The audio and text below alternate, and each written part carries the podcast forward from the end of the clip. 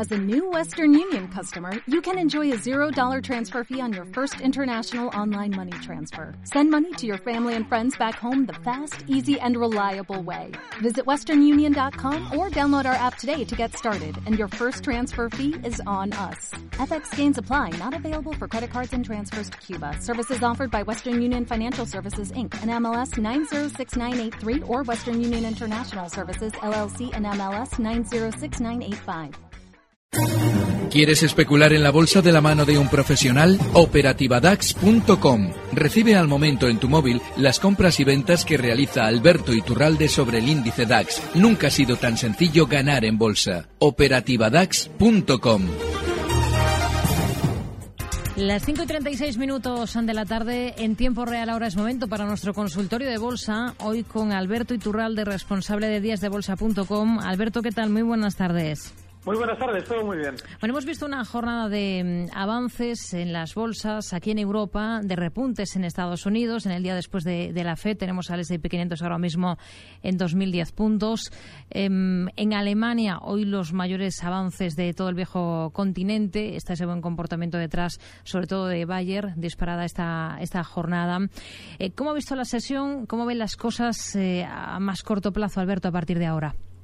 Mm, fíjate, eh, hay que tener una visión, aunque hagamos una, bueno, comentemos una perspectiva de corto plazo, hay que tener una visión de cierto largo plazo. Y es que el IBEX ha llegado durante estos meses a esa zona 11.100, 11.200 que durante el año 2010 y 2011 sirvió de lo que solemos llamar los analistas resistencia, es decir, rebotó hasta los 11.100 por aquel entonces y no consiguió superarlos en hasta cuatro ocasiones. Eso lo que nos debe hacer es sospechar de que cuando nos encontramos ahora mismo en un mercado IBEX que ya antes de agosto tocaba esa zona 11.200, ha vuelto ahora, a primeros de septiembre, a tocarlos al alza y sobre todo no ha podido superar los 11.200 con una información extraordinariamente positiva. Todos los políticos nos recuerdan que acabó la crisis.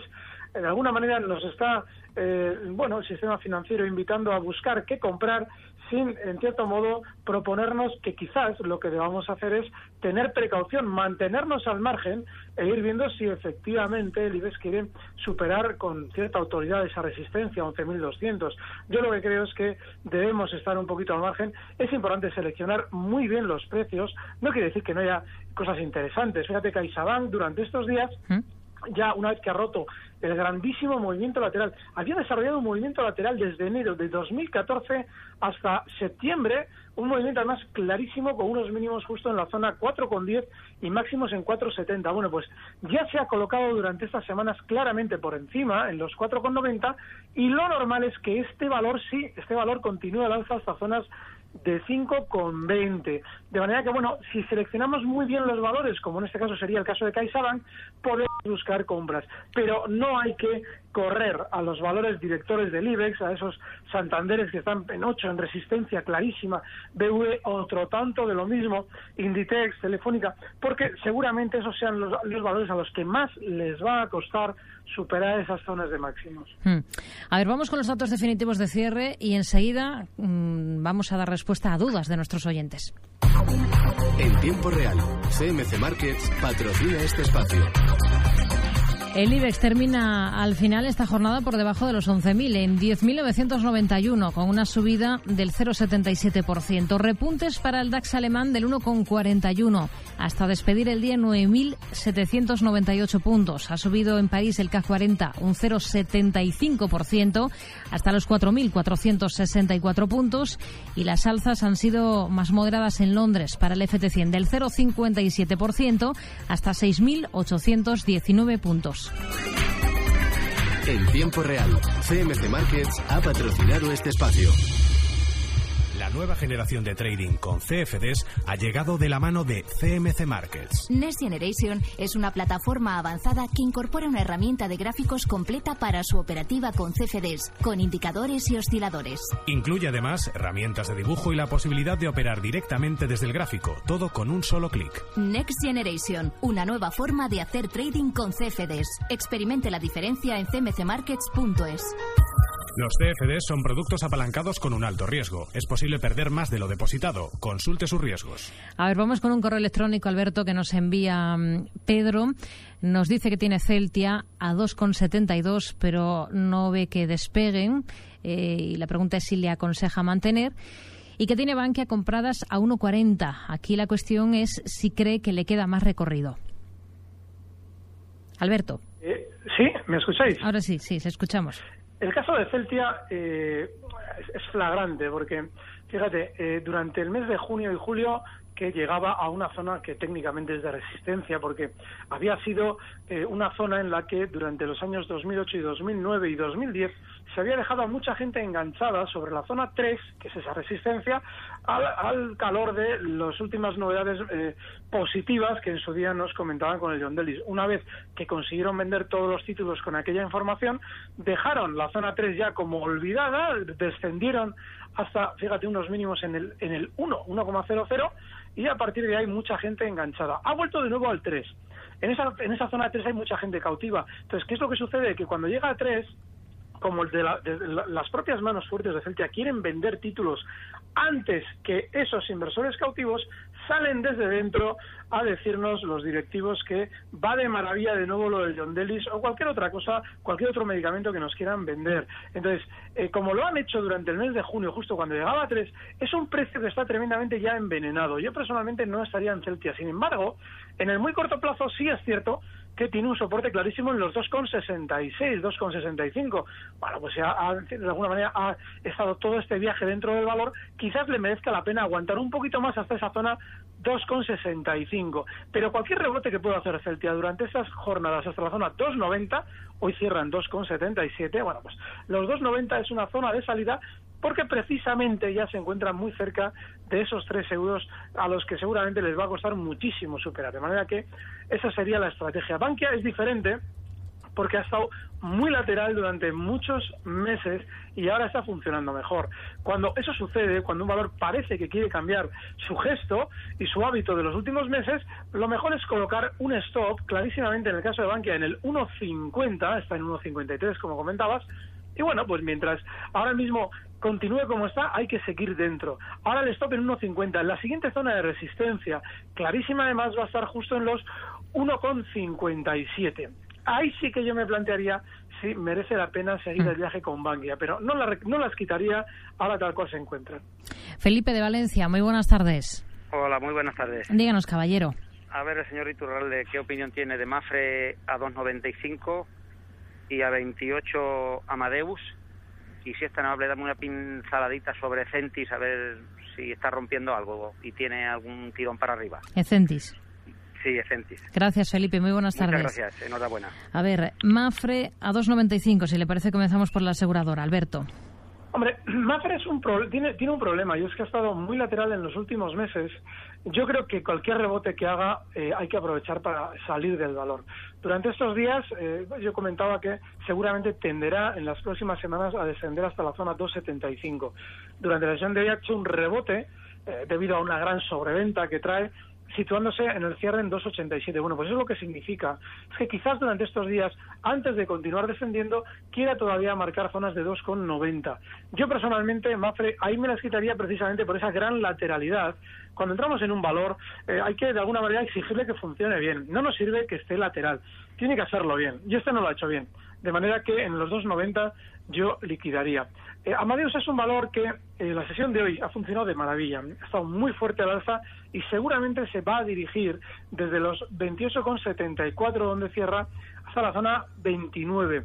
Ahí se va a encontrar si nuestro oyente abre un gráfico de los últimos meses, verá que en esa zona 29 eh, estuvo muy lateral, sosteniendo el precio el, justo el 29, y seguramente eso va a ser ahora una gran resistencia. Lo que quiere decir que si la vemos durante estos días en esos 29, 29,10, sería una zona fenomenal para realizar beneficios en esa posición de Amadeus. El caso de Centis. Centis es un valor que es un sospechoso habitual puro y duro. Es de esos valores que cuando eh, tiene una subida lo hace con violencia para llamar, para hacer ese efecto de, eh, bueno, hacer pensar a los especuladores que si no entran en Ecentis se están perdiendo algo maravilloso. Y normalmente los giros a la baja son igualmente rápidos y suelen dejarnos un amigo en Ecentis para una buena temporada si no aplicamos un stop. Eh, la subida que está haciendo ahora, lo más lógico es que todavía desde los 0,926, donde cierra hoy, vaya alcanzando la zona 0,981, 0,981, vale. Esos 0,98 son el objetivo y seguramente el punto en el que se va a girar a la baja. De manera que si estamos en Ecentis o si queremos estar, ese es el punto de salida y sobre todo una precaución enorme porque es un valor tremendamente rápido y si vamos a entrar el stop inexcusable en los 0,90. Hmm. A ver, vamos con un correo que nos envía Juan que le pregunta cómo ve la OPA de Yastel. Bueno, pues una OPA es, en cierto modo, es una oportunidad fenomenal para salir ya de un valor. Eh, yo personalmente me mantendría ya al margen de toda la información y el run run que hay alrededor de posibles mejoras de OPA, porque eso es eh, típico. Es decir, cuando se produce una OPA, el capital mayoritario de la compañía ya comienza a bloquear el precio por debajo del precio de la OPA, que en este caso son 13, lo bloquean por debajo, venden ellos siempre a cualquier contrapartida compradora, ellos salen vendedores porque han llegado al acuerdo, en este caso con Orange, de que Orange iba a adquirir la compañía siempre y cuando quienes actualmente tengan los títulos, que son los propietarios actuales de Orange y, y lógicamente ese núcleo sindicado, mantenga el precio por debajo del precio de la OPA para que la gente acepte la OPA. Es decir, ahora mismo todo está ya cortado en Justel y yo personalmente si las tuviera las quitaría encima. Siempre puede haber los sustos típicos que se produjeron en su día con Endesa, es decir, una lluvia de opas, pero yo personalmente creo que está todo bastante bien atado y si las tuviera saldría y no perdería demasiado el tiempo en buscar un indiferencial del 1,5% que es lo que íbamos a ganar si hmm. entramos compradores con el fin de dárselas luego a. Hacemos una pequeña pausa y enseguida retomamos nuestro consultorio de bolsa. Hoy estamos hablando con Alberto Iturralde, responsable de díasdebolsa.com. Agenda para mañana y volvemos.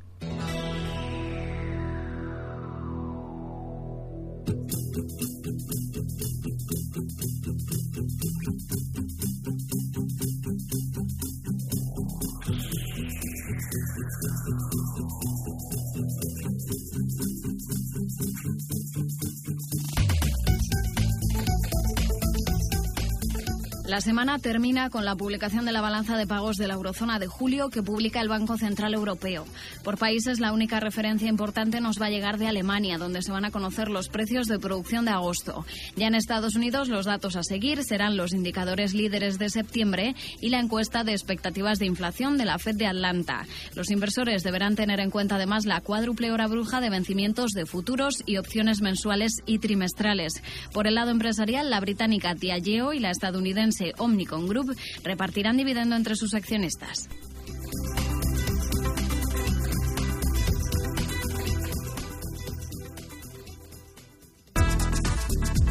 Tiempo real con Rocío Arbiza.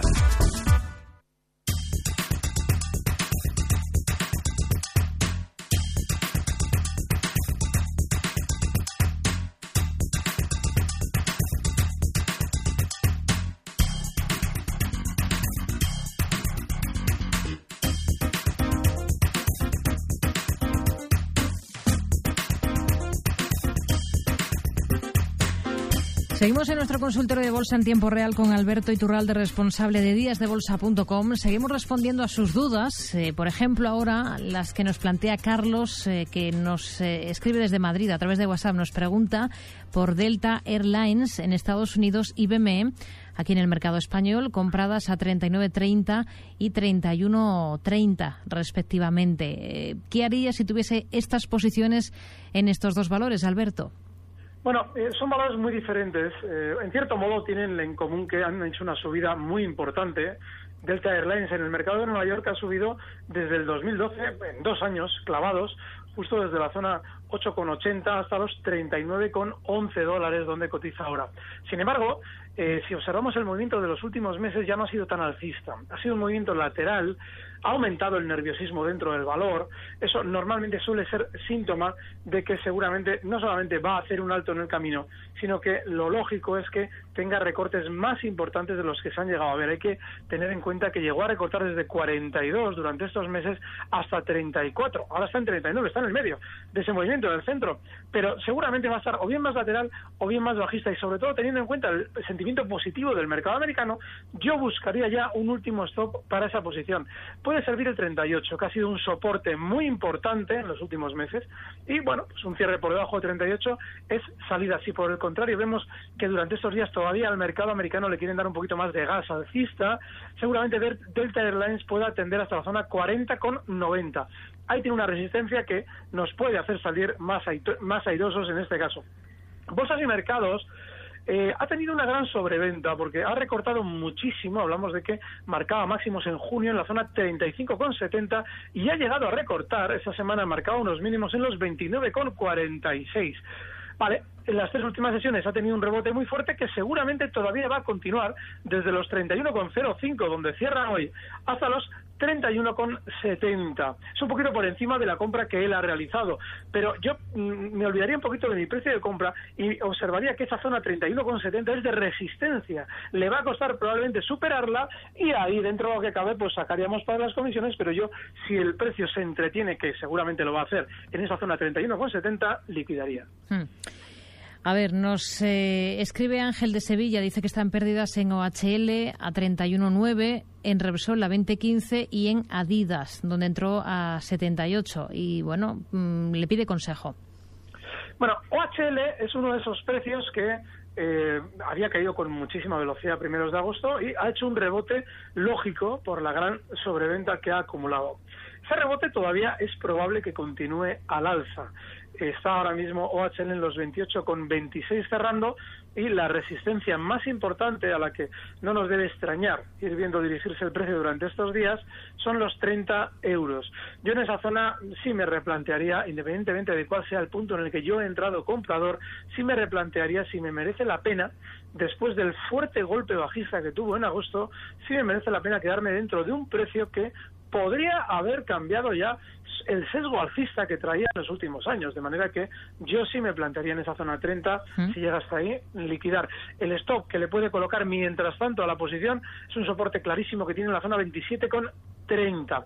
Repsol es un precio que durante estos meses ya han empezado con eh, los descubrimientos de pozos de petróleo justo antes del verano. Es uno de los síntomas normales que utiliza el núcleo duro de Repsol para distribuir títulos. Luego los dividendos, nos anuncian nuevos dividendos, fabulosos dividendos. También lo utilizan para distribuir títulos.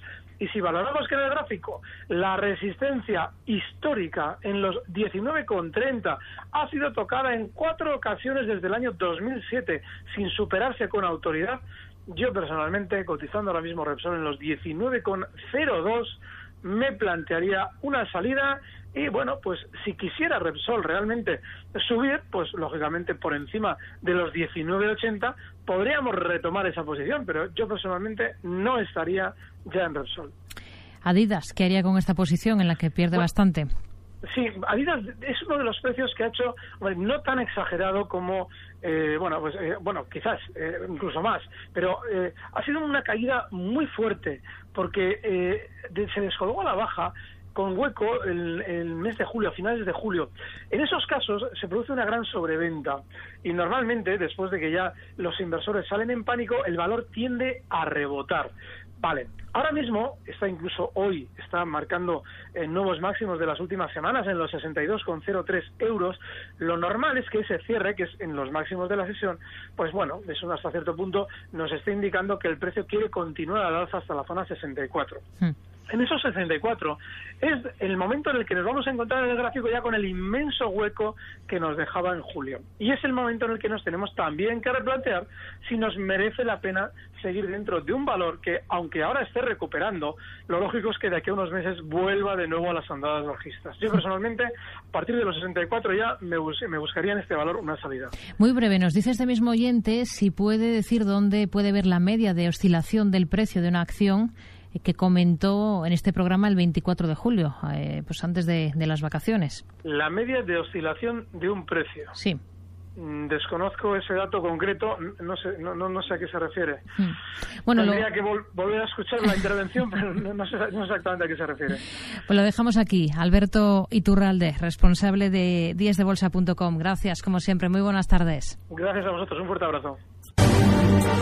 Recibe al momento las operaciones de Alberto Iturralde vía SMS en tu móvil. Operativa DAX.com.